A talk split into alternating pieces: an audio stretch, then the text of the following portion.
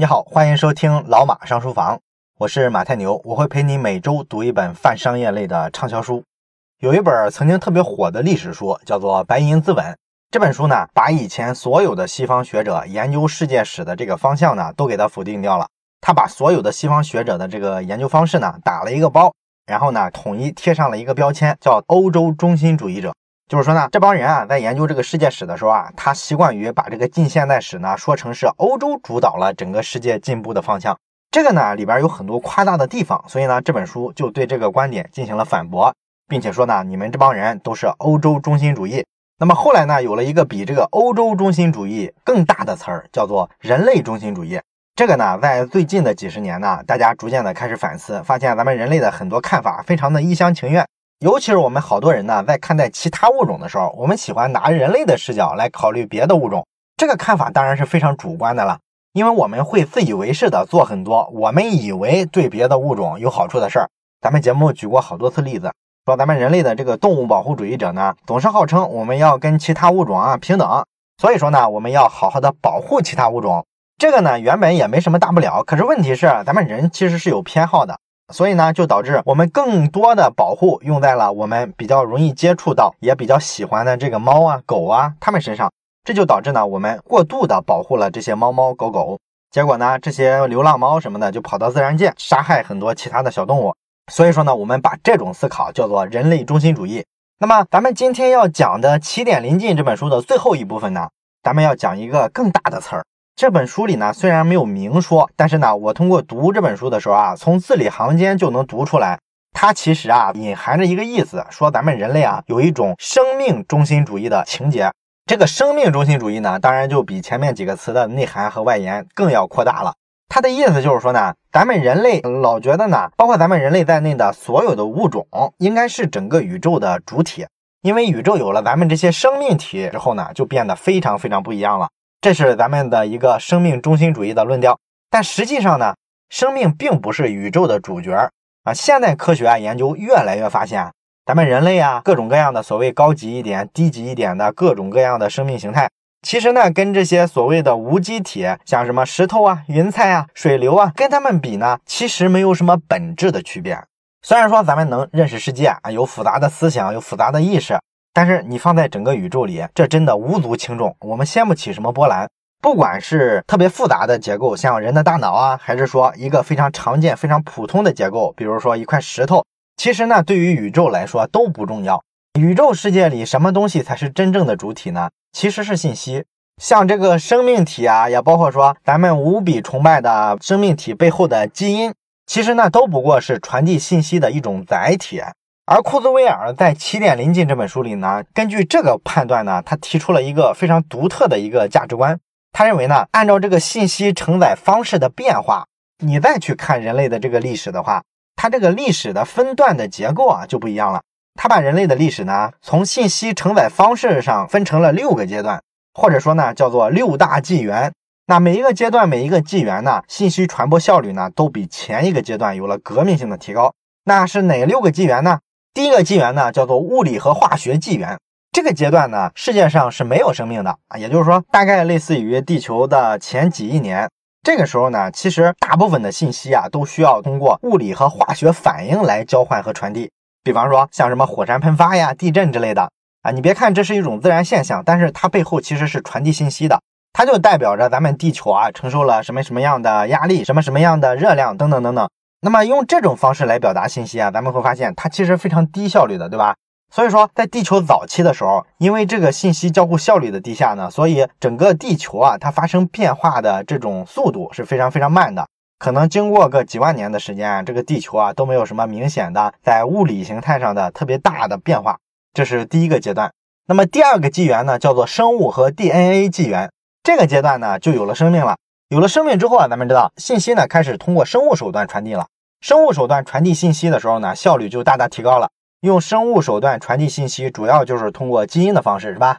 基因呢，它就相当于啊一个建筑物的一个建造图纸的那种感觉，上面记载了咱们生命的一个基本的形成逻辑。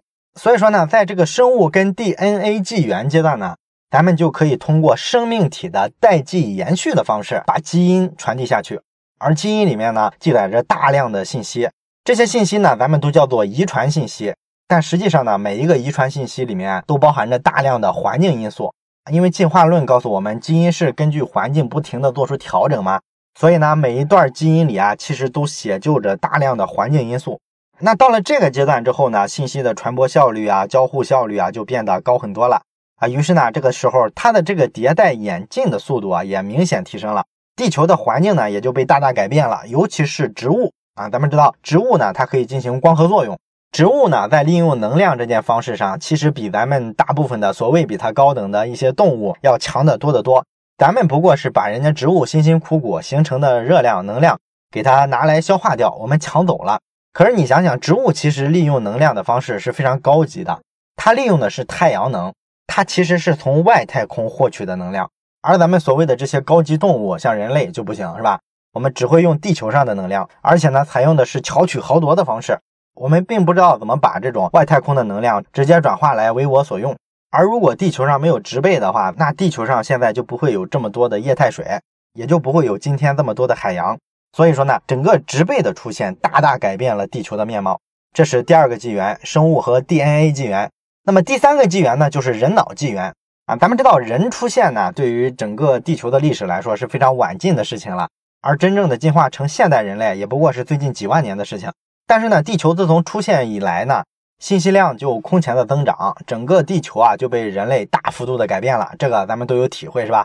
咱们人类深刻的改变了地表的各种各样的形态。第四个纪元呢，就是所谓的人工智能时代啊。人工智能时代呢，其实就是眼下咱们处的这个节点。咱们现在正在迈向人工智能时代。很快呢，随着这个加速循环定律的发挥作用，人工智能的这个智慧啊，这个计算能力啊，会超越人脑很多。我们会进入到一个人工智能服务于我们的一个时代，这个时代的信息处理效率呢，会比我们的人脑时代呢呈指数级的增长。人脑呢，在最近的几十万年其实没怎么进化太多。原始人的大脑呢，跟我们现代人的大脑呢，其实差别并不是特别多。但是呢，计算机就不一样了，计算机的计算能力呢，是按照指数级往前增长的。有了指数级的增长之后呢，我们其实就需要一个特别强大的工具啊，来维持这种增长。显然来说呢，这个人工智能呢是比人脑更好的一种工具。第五个纪元呢是人类智能和人工智能的纪元，就是我们会进入到一个人机文明的时代，人类的智能跟人工智能啊会出现一种交合，也就是这个时代就是本书的作者雷库兹威尔所说的起点。当机器跟人工你中有我，我中有你开始结合的时候呢，我们就正式进入了一个全新的时代。那么第六个也是最后一个纪元呢，叫做宇宙觉醒纪元。这个纪元呢，咱们人类的这个智能呢，会占领整个全宇宙，大概是这么六个纪元。这就是库兹韦尔啊对于人类历史的一个分界，它比较抽象啊。不过来说呢，前三个阶段咱们都比较好理解。那么第四个阶段，人工智能呢，也马上就要来了，而且咱们现在呢，已经有一些初级的人工智能的应用了，所以对咱们来说呢，其实理解起来也没有那么难。那么比较麻烦的就是第五阶段跟第六阶段，什么叫人机结合的时代，以及说什么叫人类智能觉醒了，然后占领了宇宙的时代，这个呢并不是特别好理解。那么库兹韦尔他认为呢，随着计算机能力的增强呢，大概到二零三零年的时候呢，我们可能买一些普通的商用电脑啊，就能达到人类的计算能力的上千倍以上。这个咱们第一期的时候就讲过了，是吧？那到了这个时代之后呢，人机的交互啊就开始出现了。人类的这个身体啊，会和人工智能的这种算法呀、机器啊发生一些深度的结合。这时候，人类的身体本身就发生了一种跟原先从来都不一样的一种革命性的变化。根据这种变化呢，库兹韦尔呢把咱们人类啊分成了三个阶段：一点零阶段、二点零阶段和三点零阶段。那么人体一点零呢，咱们不用讲了，这个就是咱们目前的状态嘛。就是靠一些生物性的指标来维持着自己的这个数据传输。那么人体的二点零跟人体三点零，它到底是个什么样子呢？库兹韦尔认为呢，人体二点零的时候呢，有很多功能上由人工智能直接给取代了。就拿吃饭这事儿来说，吃饭呢，在未来啊，很可能会变成一个娱乐的东西。为什么呢？因为咱们上期讲过了，改变咱们人类未来的一种非常重要的技术就是纳米机器人。这个纳米机器人呢，它可以啊帮咱们人体啊补充好多的营养，比方说咱们人体需要的这个葡萄糖啊、蛋白质啊、矿物质啊，它可以非常精准的、非常定时定点的给你送到需要的地方去，而且呢效率极高。这就导致什么呢？导致咱人的这个消化系统啊就没用了，咱们以后啊就不用吃饭了。所以说呢，未来这个消化系统啊变得可有可无，于是呢，我们可能吃饭呢就会变成一种娱乐活动，不是一个必须的东西了。而且呢，库兹韦尔预言呢，这个技术啊可能在二十年代末的时候啊就能成熟。从我们目前看呢，可能是有一点过于乐观。但是毕竟还有十年嘛，也不好说。然后还有一个不一样的变化呢，就是我们的治病呢，可能也变得特别简单了。好多疾病呢，你可以通过纳米机器人呢，直接定点的清除。就好比说你这个糖尿病的问题，我们可以让纳米机器人呢，直接进入人的体内，替代咱们的胰岛细胞，按时按点的生产胰岛素。这样呢，我们就不会有这个糖尿病的问题了。再比如说癌症的问题，也是一样的逻辑，是吧？我们可以把癌细胞呢，定点给它清除掉。然后，人体二点零时代还一个不太一样的地方呢，就是我们给细胞啊输送氧气这个方式可能也会发生大量的变化。咱们血液里面呢存储氧气的主要就是红细胞，红细胞负责把氧气呢携带到身体的各处，供各处的这个细胞呢存活使用。但是呢，咱们原有的这种生物机制呢，其实能储存携带的氧气呢，只能让我们的身体啊支撑几分钟。所以说呢，这个血液循环呢需要不停的循环。不停的保持源源不断的把氧气啊输送到各处，同时呢，这个呼吸作用呢还要配合好，不停的把外边的空气呢给它吸到体内来。但是有了纳米机器人之后呢，这个过程啊可能就完全不一样了。我们可以用机器人更高效的替代红细胞、白细胞、血小板等等，把这个氧气给它输送到需要的地方，效率呢会高很多倍。所以未来呢，我们的这个人类啊，在体内有了纳米机器人之后，可能一下可以憋好几个小时的气。或者说呢，一口气啊跑上好多公里，那这就会影响我们未来的很多体育运动啊，因为我们的奥林匹克运动之类的，可能这个比赛的规则啊都得调整了，因为比赛不再是纯靠咱们自然的天然的体力的方式去支持了。所以说呢，关于奥林匹克精神所谓的这个公平啊、追求极致啊，这个意义到底还在不在？这就是一个值得深思、值得怀疑的事儿了。而且呢，我看最近咱们以前讲过的《人类简史》《未来简史》这两本书的作者。尤瓦尔·赫拉利呢，又出了一本新书，叫做《今日简史》。那这本书里呢，其实也讨论了这个奥运比赛啊，未来失去意义之后，我们人类呢，究竟应该怎么生存的问题。这本书呢，也会在咱们的微信小程序里面呢，独家更新。如果你感兴趣的话，欢迎你到时候再关注一下。那么，既然血液里面充满了这个纳米机器人之后呢，那这个血液呢，携带氧气的功能啊，包括提高免疫力、杀毒杀菌的这些功能啊，其实它都替代完成了。而且呢，这个纳米机器人呢，它还能自己啊自由的运动，所以呢，这就导致什么呢？心脏啊，其实也不太需要了，因为心脏主要的一个功能呢，就是提供血液循环所需要的这些动力嘛。现在人家能自己自动完成了，那自然就不需要心脏不停的在那跳了嘛，是吧？所以呢，我们就不太需要心脏了，可以把心脏摘掉了。那么这也就意味着呢，我们就不必再担心跟心脏有关的所有疾病了。同时呢，我们的这个呼吸呢，也会发生变化。因为在人体二点零阶段呢，你这个吸进氧气、呼出二氧化碳的这个过程啊，完全可以让纳米机器人呢代理完成，直接从外部呢把这个氧分子啊给你带进来，然后运送到身体各个部分，然后把各个部分的这个二氧化碳呢，再把这个分子呢给它端出来扔到外面去。所以这个过程呢，我们也用不着我们的肺了。总之吧，就是这个人体二点零的阶段呢，我们很可能会出现一种什么情况呢？就是我们会保留骨骼呀、皮肤呀、性器官、感觉器官、嘴和食道的上段以及大脑，但是其他的部分都可能被替代掉了。库兹韦尔认为呢，即便我们保留的这些部分可能也会做了改造，比方说我们的这个皮肤吧，它未来啊不一定是现在我们这种人肉的皮肤，它可能变成一种纳米的柔性材料，然后出了问题之后呢，我们是可以啊把它当一个零件一样直接替换掉的。这其实就让我们大幅的降低了原先的时候对这副皮囊的依赖度，我们也就变得更健康，更不容易受到一些外在风险的一些威胁。这是人体二点零。当然了，人体二点零只是个开始啊，后面还有人体三点零。那么人体三点零会是什么样子呢？库兹韦尔的设想呢，是我们什么骨骼呀、皮肤啊、大脑啊这些东西啊也不需要了。这样呢，我们在三点零时代就能彻底抛弃我们现在人有的这副皮囊，这个肉身。我们人类会怎么样呢？会彻底的数字化。哎，你说人怎么会彻底数字化呢？这东西怎么实现呢？其实就是把咱们人的大脑里的各种各样的数据提取出来，直接传输到电脑里、计算机里，或者说传到网上。那么这时候我们人其实不就数字化了吗？因为你想啊，我们这个大脑里面的数据包含什么？包含我们每个人的感受呀，过去的这个痛苦呀、悲欢离合啊，包括说我们的认知啊、经验呀、一些理性思维啊。你把这些数据给它摘出来传到网上，那不就相当于把我们的这个灵魂抽出来上传到网上了吗？所以说，我们未来啊，人类可能就在计算机世界里，在网络世界里生存了。当然，你可能会问啊，那你要做了这一步改造，这还是一个真正的自我吗？我们人类难道是由一堆数据组成的吗？你现在看的话，人确实是啊，有一个肉身的，是由各种神经元呀、血管啊、各种神经啊，它们构成的。但是你为什么认为这个东西就比抽象出来的这个数据更高级呢？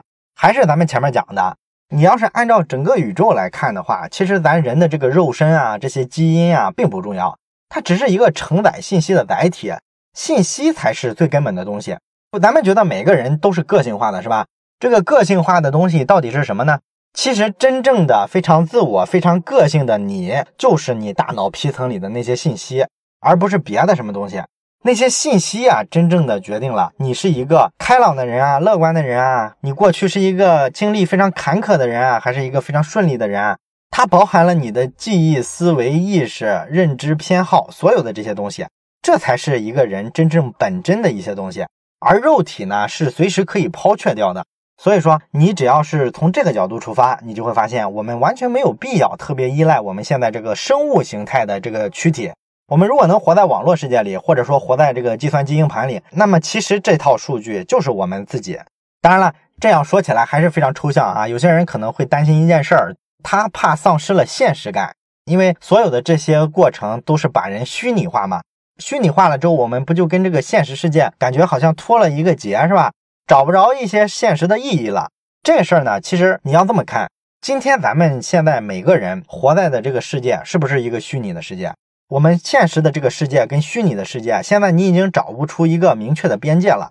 我们天天上网，这个网络就是一个虚拟的世界。然后我们的这个各种各样的关系，我们微信里的大部分的联系人都是没有见过面的，这是一个纯虚拟的社交关系。同时呢，我们天天打电话，你觉得电话里传过来的这个声音？这是人的真实声音吗？当然不是啊，这是用电子信号模拟的呀。所以按道理来说，它也不是一个现实感的东西。所以你仔细想一下，咱们这个现实世界里的所有的体验，大部分其实都不是实实在在的东西。所以说，你说的这种现实感，非得跟一个物质世界产生直接的勾连，这才叫现实感吗？其实并不一定。所以说呢，对于这个现实感的问题啊，也不是个很严重的问题。那么既然我们讲到了人体的这个三点零。你可能会问，那么三点零时代我们算不算长生不老呢？库兹韦尔的看法呢是当然算了，因为你想想，你怎么认识死亡呢？我们原先的时候是认为我们这个躯体啊衰竭了，所有的器官呢都已经不能正常工作了，细胞开始坏死了，我们就认为我们的生命走到了尽头，然后整个大脑呢就开始关闭了。但是呢，如果人数字化了之后，你想啊，你一个电脑里的所有文件，这个电脑快要报废的时候，你把它拷出来，拷到另一台电脑上。虽然说原先那台计算机死掉了，但是文件并没有死亡，它转移到了新的计算机上。所以说，如果人数字化了之后，人就跟这个文件一样，不再依赖于硬件。硬件延不延续啊？有没有生命啊？对我们来说呢，并不受到它的限制。我们这个文件、这个数据，只要能永远存在下去，那么我们这个人、我们这个自我，其实就没有死掉。你想想是不是？所以说呢，库兹韦尔认为呢，在人体三点零的时代，咱们其实就是找到了一种获得永生的能力。真的到了那一天呢，我们人类呢，就相当于把自己软件化了，通过这种方式来获得了永生。有了这个东西之后呢，咱们下一步就可以去探索宇宙了。这就是六大纪元里的最后一个纪元——宇宙觉醒。那你说，咱们人类怎么去探索这个伟大的、广袤无垠的宇宙呢？库兹韦尔认为呢，也很简单，咱人不是已经数字化了吗？数字化了之后啊，这个星际之间的旅行呢就变得很容易了。我们那时候呢，按道理来说啊，应该已经掌握了在宇宙里面啊光速飞行的这个技术。有了这个技术之后呢，咱们人类呢就可以把这个纳米的机器人呢发射到其他的星球去。当然了，我们可以辅佐着用一些其他技术，比方说咱们在科幻电影里啊常见的穿越虫洞的技术啊，因为这个可以节省一些时间嘛。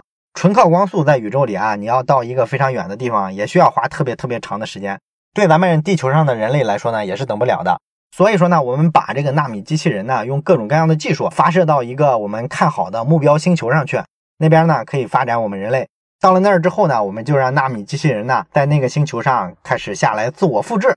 复制呢也是指数级的，一个变两个，两个变四个，四个变八个，几分钟可能一个人体三点零需要的所有的纳米机器人就出来了。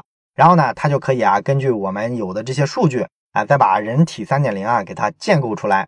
所以呢，对于我们人类来说呢，我们要想实现征服宇宙，可能比较好的一个方式就是把自己数据化。数据化了之后呢，我们才能让纳米机器人把这个数据啊给它带到其他星球上去，然后呢，再把我们重组起来，在一个新的星球上呢，重新的开始一段新的生活。如果我们能征服了一个星球，那么我们大概呢花一千年的时间，我们就能把整个宇宙的所有星系啊都占领掉。这是库兹韦尔对于第六阶段人类智能终将唤醒整个宇宙他的一个设想。当然了，这也是咱们人类的终极的一个归宿了。这就是这个《起点临近》这本书啊，它的作者库兹韦尔。啊，有一个有点乌托邦色彩的这么一个设想，因为没有实现嘛，所以呢，你既没有办法说他特别乐观，也没有办法说他说的不对。但是呢，我觉得从他的这个认知里啊，咱们还是可以听出很多有启发的东西来的。比方说，人类的这个未来啊，未必非得是有一个物理结构的，很可能就会把自己虚拟化。这个状况确实是非常有可能发生的。这取决于我们对人类这个物种啊自我认知的程度到底有多深。当然了，库兹韦尔这个看法呢，也遭到了业界的很多质疑。比较多的质疑呢，就是对他说的这种特别科幻的新技术的质疑。因为好多人认为呢，这个技术的风险是非常大的，尤其是像什么纳米技术啊、基因技术啊，很容易被坏人利用啊。如果坏人利用了这种技术来制造什么武器，那肯定很容易就把地球毁灭了嘛，是吧？这种情况你应该怎么办呢？其实呢，像纳米机器人这种技术啊，如果你用来制作武器的话，肯定比什么核武器技术要牛逼多了。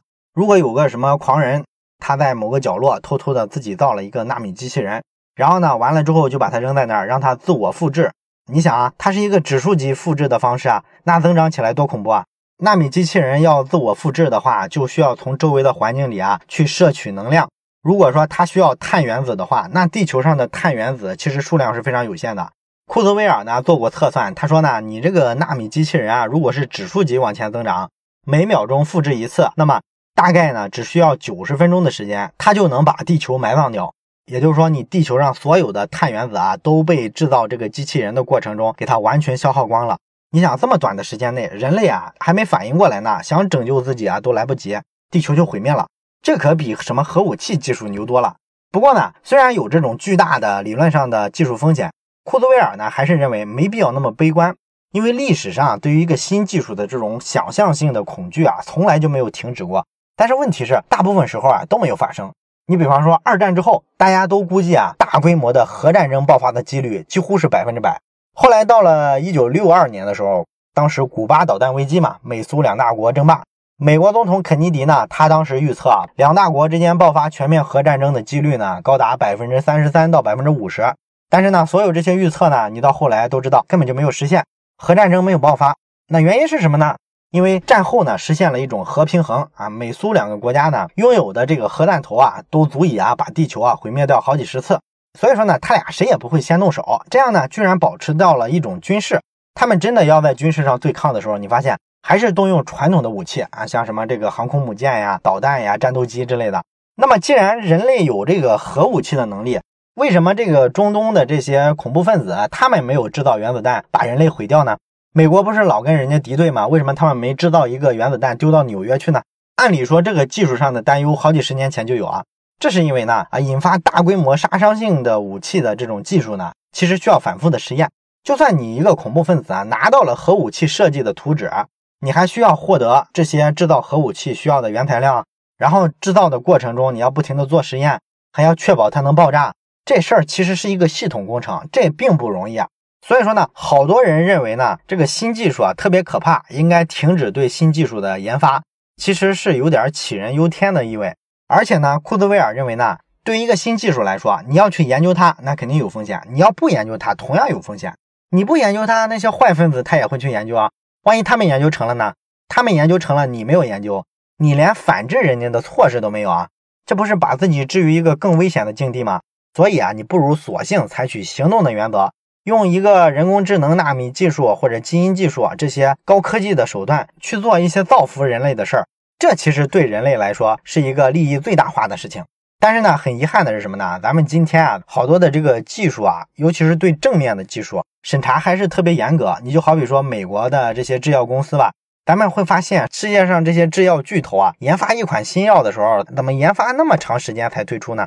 经常的，咱们看到在美国的那些公司要研发一款什么治疗高血压、治疗心脏病的新药的时候，一般都要五到十年的时间才能把这个药给它推上市。这个背后呢，当然是国家政府特别严谨的一个表现了。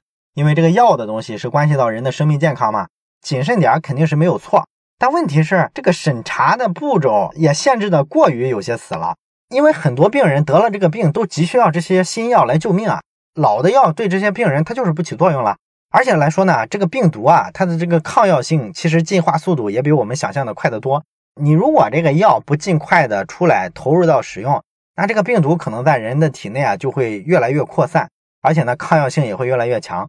所以说，你对一个好的功能，如果给了太多限制之后，反而来说呢，对于这个负面的这些风险呢，就缺了一个对抗它的力量。这事儿未必对咱们人类有好处，而真正说你把技术的好的一面发挥出来之后，其实是可以造福很多很多的人类的。库兹韦尔有一个非常极端的例子，就是说地球在恐龙统治的时代，因为小行星撞击地球呢，整个恐龙呢全部灭绝了。那么人类呢，可能是能避开这个风险的，因为咱们有科学技术。小行星要撞击地球之前，咱们可能就通过一些卫星观测呀、轨道的计算呀，早就知道了，知道它在哪年哪月哪一天会撞向地球。我们就可以用核武器呢，把这个小行星呢提前瞄准，然后把它打下来。这样呢，咱们人类就能幸免于难。这就是用好技术去对抗意外和风险的一种思路。好了，这就是关于《起点临近》这本书的全部内容。这期呢，咱们顺着前两期的思路呢，往后延伸了一步，讲了一个在起点之后的故事。咱们人类呢，未来到底啊，能够用这些比较先进的技术，把自己置身于何处？我们会何去何从？